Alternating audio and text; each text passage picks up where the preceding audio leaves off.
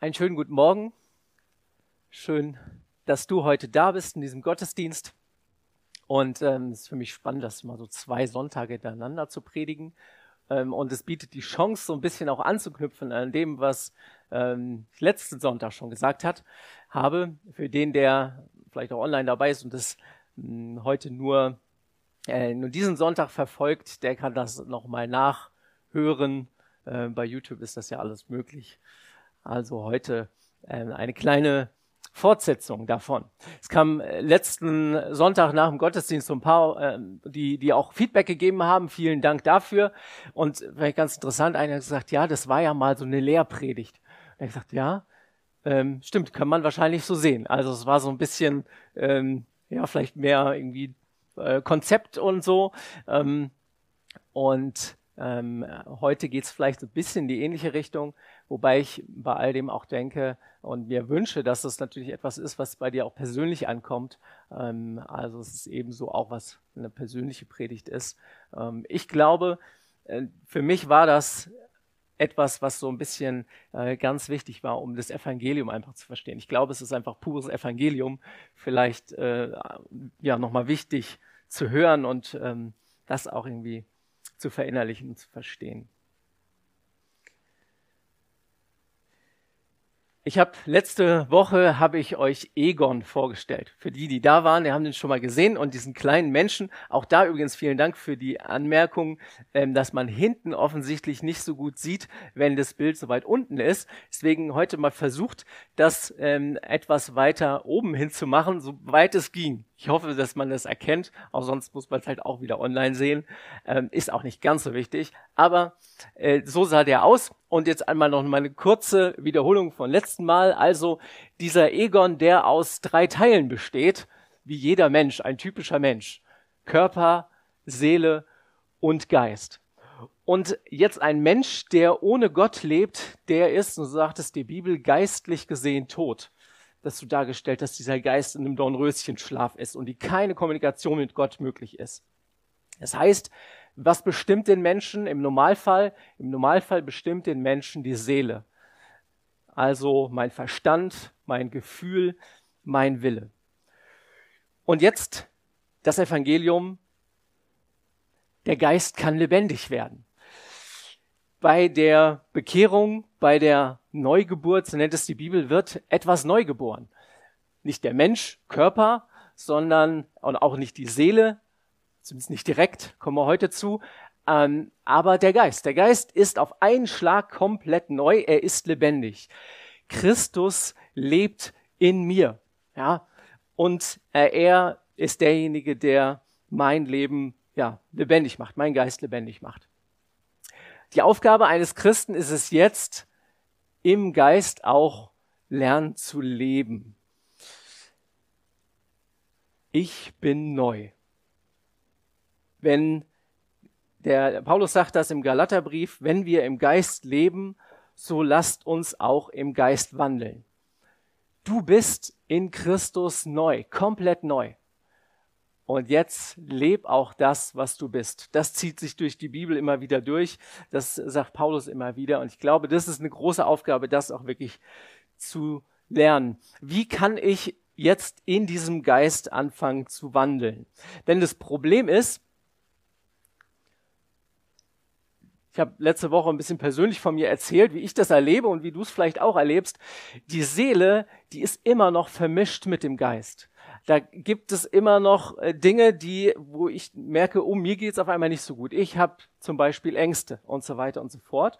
Und ich glaube, meine Aufgabe ist es jetzt, das zu unterscheiden, zu lernen, was ist geistlich und was ist fleischlich. Durch das Wort. Ähm, da haben wir letzte Woche drüber nachgedacht, das äh, Wort, das zweischneidige scharfe Schwert, was hilft, da zu unterscheiden. Das heißt, wenn die Seele denkt, jetzt hier in dem Beispiel, ich bin echt doof, dann gilt es, das Schwert einzusetzen.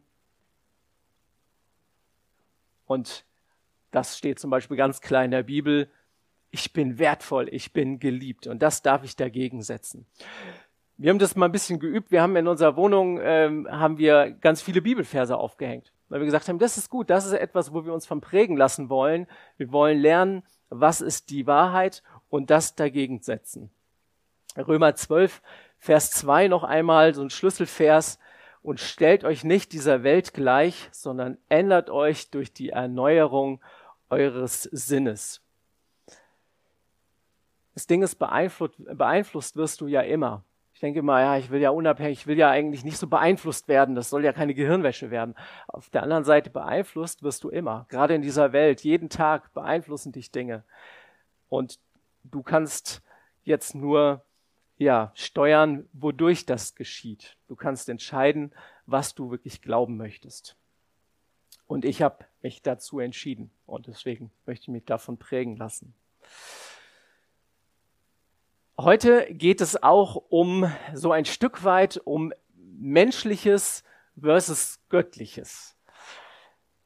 Und wir haben einen Bibeltext, einen Bibeltext aus den Perikopen wieder, passt finde ich also wunderbar, und zwar aus dem Markus-Evangelium, Kapitel 8, die Verse 31 bis 38. Ich lese, äh, habe mir rausgenommen, einen Vers hinten wegzulassen, ähm, 31 bis 37 zu lesen. Markus 8, Verse 31 bis 37. Ich lese es mal vor. Und er fing an, sie zu lehren. Der Menschensohn muss viel leiden und verworfen werden von den Ältesten und hohen Priestern und Schriftgelehrten und getötet werden und nach drei Tagen auferstehen. Und er redete das Wort frei und offen. Und Petrus nahm ihn beiseite und fing an, ihm zu wehren. Er aber wandte sich um, sah seine Jünger an und bedrohte Petrus und sprach, Geh weg von mir, Satan, denn du meinst nicht, was göttlich, sondern was menschlich ist. Und er rief zu sich das Volk samt seinen Jüngern und sprach zu ihnen, Wer mir nachfolgen will, der verleugne sich selbst und nehme sein Kreuz auf sich und folge mir nach. Denn wer sein Leben erhalten will, der wird's verlieren. Und wer sein Leben verliert um meinetwillen und um des Evangeliums willen, der wird's erhalten. Denn was Hilfe ist dem Menschen, wenn er die ganze Welt gewönne und nehme an seiner Seele Schaden? Denn was kann der Mensch geben, womit er seine Seele auslöse?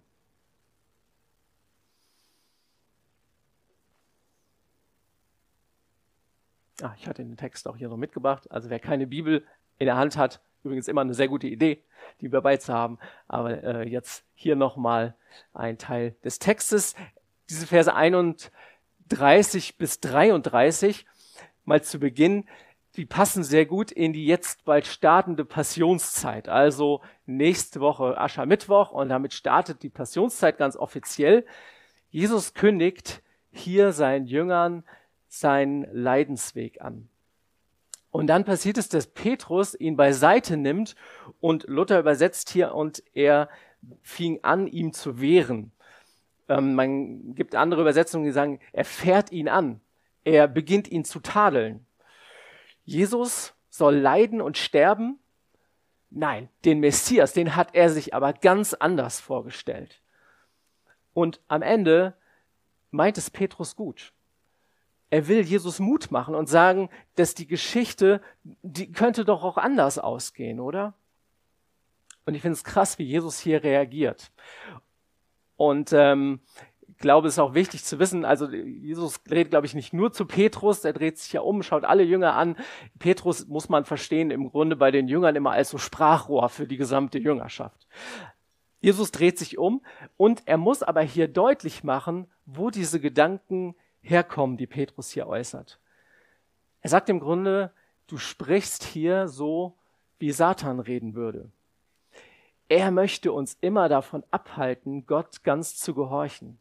Satan versucht uns, indem er uns dazu bringen will, immer den bequemen Weg zu gehen. Du meinst nicht, was göttlich, sondern was menschlich ist. Was ist dieses Menschliche. Ich glaube, dieses Menschliche, das ähm, habt vielleicht das Bild noch im, äh, im Kopf, das ist diese Seele. Das ist der Teil, der ja sich im Geist äh, überlegt, in seinem also in seinem, in seinem Gehirn überlegt und Rückschlüsse zieht, so ist da dieses, dieses Wort, was hier auch vorkommt, du meinst nicht. Im Griechischen heißt das im Grunde den Geist oder das Gehirn gebrauchen, um Rückschlüsse, Entscheidungen zu treffen äh, oder eine Lösung bzw. Urteile zu bilden. Menschlich ist Ursprung nicht im Geist Gottes, sondern in der Seele. Und Jesus sagt, um was es geht. Er ruft das, ruft das Volk samt seinen Jüngern zu sich und sagt, wer mir nachfolgen will, der verleugne sich selbst und nehme sein Kreuz auf sich und folge mir nach. Denn wer sein Leben erhalten will, der wird es verlieren. Wer sein Leben verliert um meinetwillen und um des Evangeliums willen, der wird es erhalten. Also heute nochmal auch dieses Bild mit unserem äh, Egon. Und ich habe, äh, ah, vielleicht machen wir es gleich. Ähm, habe heute nur zwei Bilder mitgebracht, damit es nicht ganz viel hin und her geklicke wird. Und äh, das kommt dann gleich. Die Frage, die ich mir gestellt habe, was stirbt eigentlich genau? Was stirbt, was soll sterben, wenn Jesus davon spricht? Jesus sagt in Markus äh, 8,35, wer sein Leben verliert um meinetwillen. Und ich glaube, es kann ja hier nicht direkt um dieses leibliche Leben, um den Körper gehen. Ja, vielleicht auch. Ähm, wenn wir in Länder gucken, wo Christen verfolgt werden, auch da ist das natürlich Thema. Aber ich glaube, was es nicht bedeuten kann für einen von uns, eine Geringschätzung des Lebens. Dass wir sagen, okay, hm, ist ja alles nichts wert. Hauptsache, ähm, wir sind also so dieses gegen, gegen den Körper sein, ich glaube, das steckt da nicht dahinter. Jesus knüpft an der Seele an. Besser gesagt, an den Teilen meiner Seele, die eben nicht geistlich sind. Sozusagen an allem Fleischlichen. Im griechischen Text steht hier, und das fand ich ganz interessant, jedes Mal das Wort Psyche. Wir hatten das letztes Mal, der Begriff, der hebräische Begriff für Seele ist dieses Nefesh und im Griechischen ist es eben Psyche, ist vielleicht dem einen oder anderen bekannt von Psychologie, da kommt es her. Es geht also um das Seelenleben der Menschen.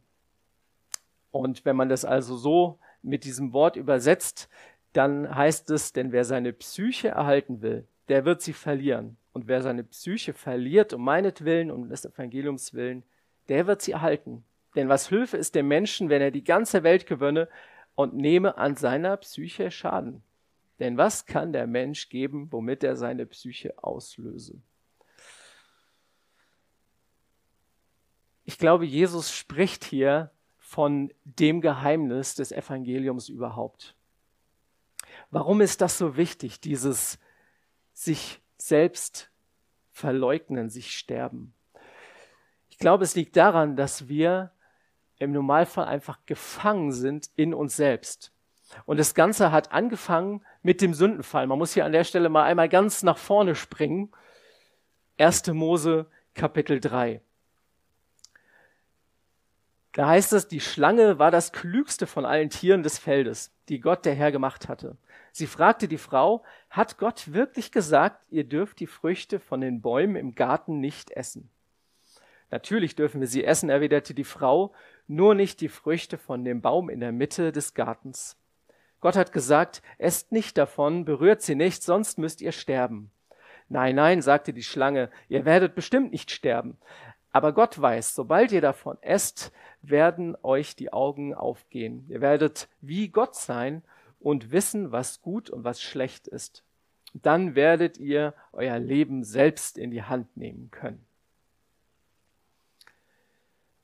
Der Sündenfall beginnt mit diesem Misstrauen Gott gegenüber. Meint Gott es wirklich gut mit mir? Ich kann ihm doch nicht einfach vertrauen, dass er gute Entscheidungen für mein Leben trifft.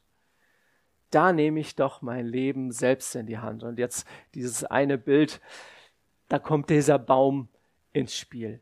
Ich möchte unabhängig sein. Dieser Baum der Erkenntnis steht für diese Unabhängigkeit. Denn ab jetzt kann der Mensch entscheiden, was gut und böse ist. Er kann es selbst entscheiden. Er braucht Gott nicht dazu. Ich finde es interessant, wenn man mal genauer hinschaut, ähm, dass das, was die Schlange da gesagt hat, das, was da für Gedanken kam, dass Adam und Eva erkennen, was gut und was böse ist, das tritt alles ganz genau so ein. Die Lüge ist allerdings, dass diese Erkenntnis etwas Positives ist. Denn was passiert, wer dann diese, diesen Sündenfallsgeschichten mal weiter lesen möchte, 1. Mose 3 geht es also dann weiter. Das Erste, was passiert, ist, die Menschen beginnen sich zu schämen. Sie verstecken sich. Das Gefühl von Scham ist ein Gefühl, was ich bekomme, wenn ich erkenne, dass ich eben nicht so perfekt bin, wie ich meine sein zu müssen. Und zwar nach meinen Maßstäben. Es sind nicht Gottes Maßstäbe an dieser Stelle, sondern ich habe den Eindruck, ich bin jetzt nicht so, wie ich eigentlich sein müsste. Deswegen schäme ich mich. Und ich habe Angst. Angst kommt ins Spiel, weil ich Angst habe, dass irgendjemand meine Fehler sieht und da mich auch für verurteilt. Perfektionismus kommt daher. Ich meine, es alles perfekt machen zu müssen. Und am Ende, ja, ist Angst, Scham und Einsamkeit, weil ich mich nicht mehr traue, mich irgendjemandem zu zeigen, ist die Folge. Das Problem des Menschen, und äh, deswegen habe ich letzte Woche auch schon diesen Namen gewählt von Egon. Ich glaube, das Problem ist das Ego, das Ego-Problem. Egon selbst ist sein Problem. Wir selbst sind unser Problem. Wir wollen unabhängig sein. Und ähm, das ist übrigens ein Trugschluss, dass wir das überhaupt können. Jeder Mensch ist irgendwie abhängig. Du bist, wenn es gut läuft, nur abhängig vielleicht am Ende von dir selbst. Im Normalfall auch von anderen Menschen, von deinen Umständen, vom Leben einfach selbst. Die einzig gute Abhängigkeit, die es gibt und die, die frei macht, das ist die Abhängigkeit von unserem liebenden Vater im Himmel. Wovon bist du abhängig? Wir Menschen sind nicht dafür gemacht, uns um uns selbst zu drehen. In unserer Gesellschaft gibt es Begriffe, die ja immer sehr positiv gefüllt sind. Da gibt es so Begriffe wie Selbstwertgefühl, Selbstvertrauen, Selbstverwirklichung, Selbstakzeptanz, Selbstliebe. Ich würde aber sagen, wir haben es vorhin auch schon mal gehört, die Lösung ist, dieses Selbst zu streichen. Wir sind niemals dafür gemacht worden, für uns selbst zu leben. Das ist die größte Lüge in deinem Leben. Du bist bestimmt, Kind Gottes zu sein, des Schöpfers, deines liebenden Vaters im Himmel. Der Schlüssel ist also, dieses Selbst zu verleugnen und den anderen Baum zu wählen das Kreuz zu wählen. Und das ist genau das, was Jesus im Garten Gethsemane tut. Nicht mein Wille, sondern dein Wille geschehe. Das Gegenteil von dem, was der Mensch im Garten Eden macht. Von diesem Baum essen. Das Gegenteil ist zu sagen, ich wende mich zum Kreuz. Ich nehme ein Kreuz auf mich, ich lasse es mich was kosten, nämlich ich lasse es mich mich selbst kosten. Und ich sage, nicht mein Wille, sondern dein Wille soll geschehen. Wir können diesen Fluch des, dieses Leben selbst in der Hand haben zu müssen. Wir können den tatsächlich brechen, indem wir uns entscheiden, unser Ego sterben zu lassen.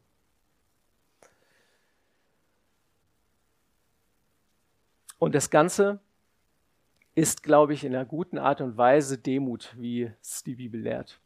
Es ist eine Demut, sich dem zu beugen und zu sagen, ja, ich bestimme mein Leben nicht mehr selbst, sondern ich lasse Gottes Geist mein Leben bestimmen. Was kann das ganz praktisch bedeuten? Vielleicht ein Beispiel von mir. Ähm, wie sieht es eigentlich aus, wenn ich sonntags morgens auf, zur Kanzel gehe oder so nach vorne gehe und anfange zu predigen? Ich könnte mir ja, ich könnte ja ganz schön Angst haben und manchmal habe ich das. irgendetwas falsch zu sagen. Es kann mir peinlich sein, wenn ich irgendwie die richtigen Worte suchen muss, wenn irgendwas mit der Präsentation nicht richtig klappt. Ich könnte aber auch sagen, hey, es geht nicht um mich. Ich brauche keine Angst zu haben. Ja, ich darf mich natürlich gewissenhaft vorbereiten, aber dann darf ich es auch an Gott abgeben. Ich darf darauf vertrauen, dass Gott derjenige ist, der zu euch reden möchte und dass ich es nicht tun muss und sowieso nicht tun kann. Und er kann und will mich gebrauchen. Er redet und er erreicht Menschen, das kann ich sowieso nicht tun. Und es kann mich frei machen, wenn ich das immer mehr, wenn das immer mehr in mir sagt. Und das wünsche ich mir tatsächlich. Immer wieder. Entscheide dich für den richtigen Baum. Und als Christ hast du eigentlich diese Entscheidung schon getroffen. Ich weiß nicht, ob du diese Entscheidung noch treffen musst oder dich bisher dagegen entschieden hast, so muss man es ja sagen, oder ob du diese Entscheidung schon getroffen hast. Das Ding ist, ich glaube, auch Christen, auch Gläubige können im Seelischen immer wieder hängen bleiben. Eben weil wir diese Maßstäbe der Welt immer wieder um uns herum mitbekommen. Deswegen ist dieses sich selbst verleugnen, wie Jesus sagt, eine tägliche Aufgabe eine tägliche Aufgabe, sich zu entscheiden, das nicht selbst zu versuchen, sondern sich auf Gott zu verlassen und ihn machen zu lassen. Als Christ hast du die Kontrolle eigentlich schon abgegeben. Ich habe vor kurzem schon mal über diesen Text gepredigt, sogar im äh, November hier schon mal. Da gab es dieses Bild von der Taufe.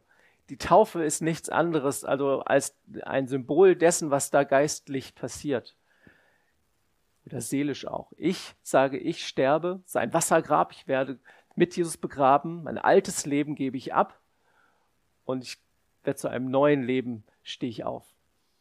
Und dieses neue Leben führe ich unter anderem Vorzeichen, nicht unter meinem Selbst, sondern unter dem Geist Gottes. Ich finde es spannend, das zu entdecken, dass wenn ich selbst sterbe, der Heilige Geist in mir immer mehr Raum einnehmen kann. Und ich habe das tatsächlich bei meiner Taufe und kurz nach meiner Taufe so erlebt, dass danach etwas mehr Platz war.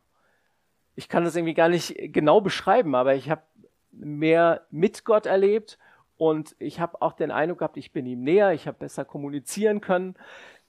Und ich glaube, es lag daran, dass ich an dieser Stelle nochmal ganz bewusst gesagt habe, ja, ich lege mein, leg mein altes Leben hin ich mache dir Platz.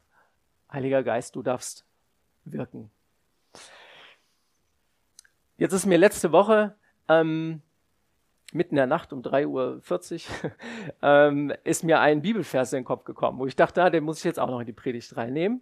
Und zwar ähm, einer meiner Verse, die, die, die sind schon, der, der, ist schon lange her, den habe ich in Südafrika, habe ich mal für äh, drei Monate einen Volontärseinsatz gemacht, einen Einsatz gemacht mit Jugend für Christus. Unser Motto da war Philippa 4, Vers 13. Und nachts, als ich aufgestanden bin, musste ich den äh, dann mal auf den Zettel schreiben. Da steht, ich vermag alles durch den, der mich mächtig macht. Und ich habe mir gedacht, das ist eine sehr ermutigende Botschaft. Aber ich glaube, wichtig ist, Christus wirkt in mir. Es geht ja nicht um mich. Also ich glaube, man kann diesen Vers auch so ein Stück weit falsch verstehen, so im Sinne von, ähm, naja, äh, wenn ich Christus habe, dann macht er mich stark und dann werde ich hier zum Superman und am Ende bin ich es aber doch wieder. Die Gefahr ist, glaube ich, dass wir manchmal auch in Predigten ähm, oder vielleicht auch in Gedanken irgendwie so ein eigennütziges Evangelium denken dass es am Ende in einer frommen Art und Weise auch doch nur um mein eigenes Ego geht. Ich weiß nicht, ob du das denken kannst, aber das, ähm, mir geht es manchmal so, dass das so ganz, dass es gar nicht so scharf ist, manchmal zu trennen, ähm, dass wir manchmal Evangelium predigen, wo es eigentlich darum geht, was bekomme ich denn alles? Was ist es denn? Also es muss ja was, muss mir ja was bringen, wenn ich Christ werde, oder? Und wenn ich dann von der Kraft Gottes in mir spreche, äh, dann äh, ist das doch etwas, wovon ich irgendwie profitieren möchte. Möchte ich sagen, ja, Jesus ist doch immer bei mir, ist doch gut. Jesus hilft mir ja auch immer, ja, es ist ja auch gut. Aber am Ende ist es vielleicht doch etwas falsch verstanden. Denn das Evangelium ist eigentlich nicht, dass deiner Seele immer gut geht, weil äh, einfach du alles immer bekommst für dich, sondern, die, sondern das Geheimnis des Evangeliums ist, dass du selbst sterben kannst, dass Christus in dir immer größer wird und dass du von Gott verändert wirst. Dass du von Gott verändert wirst in das Bild, was er schon von dir hat, in die Ursprungsnatur der Liebe hinein, das Ebenbild Gottes. Das, was er sich schon lange ausgedacht hat, das möchte er in dir hervorbringen und durch seinen guten Geist kann er das tun, wenn du ihn lässt.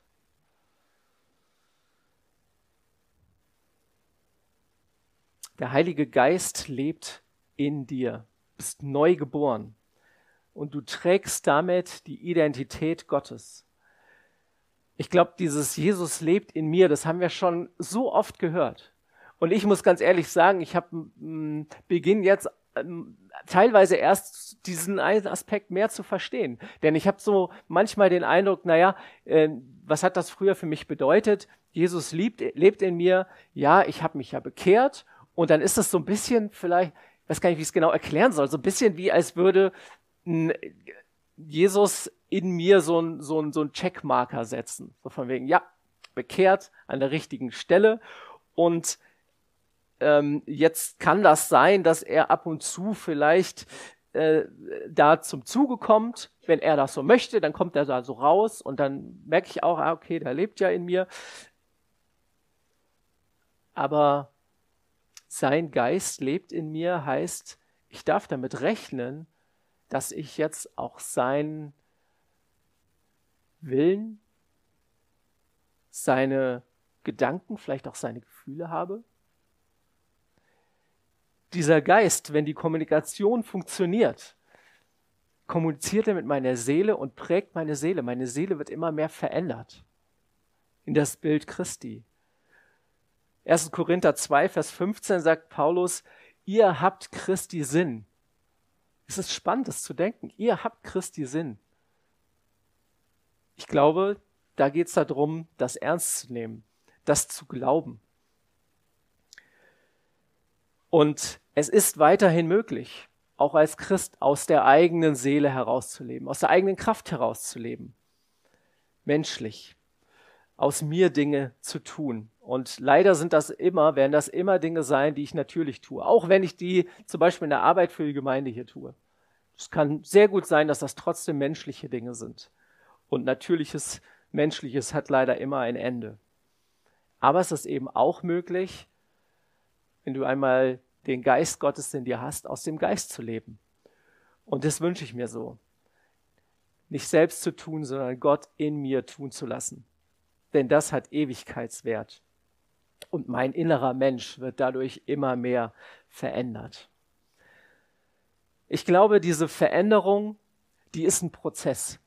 Das geschieht nicht von jetzt auf gleich. Aber es ist doch eine geniale, eine geniale Sache, so zu werden wie Jesus.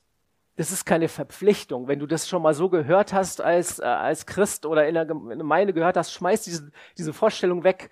Es geht nicht darum, dass wir uns so verhalten sollen wie Jesus. Das ist überhaupt nicht mit Nachfolge gemeint. Dass wir das versuchen sollten, irgendwie Gebote zu befolgen. Das ist nicht das Evangelium. Das macht ja nicht frei. Das engt mich total ein.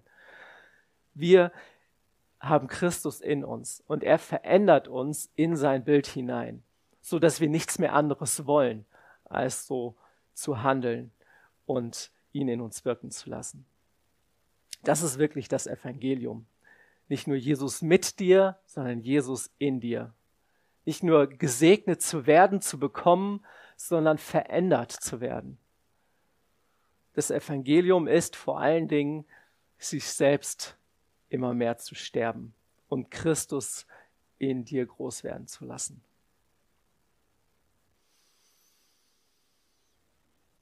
ich wünsche mir selbst dieses, dieses Vertrauen, was dazu gehört. Und das zu erleben, wie Gott mich verändert. Und ähm, ich möchte gern dafür beten. Und wenn du möchtest, dann schließ dich da gerne mit an.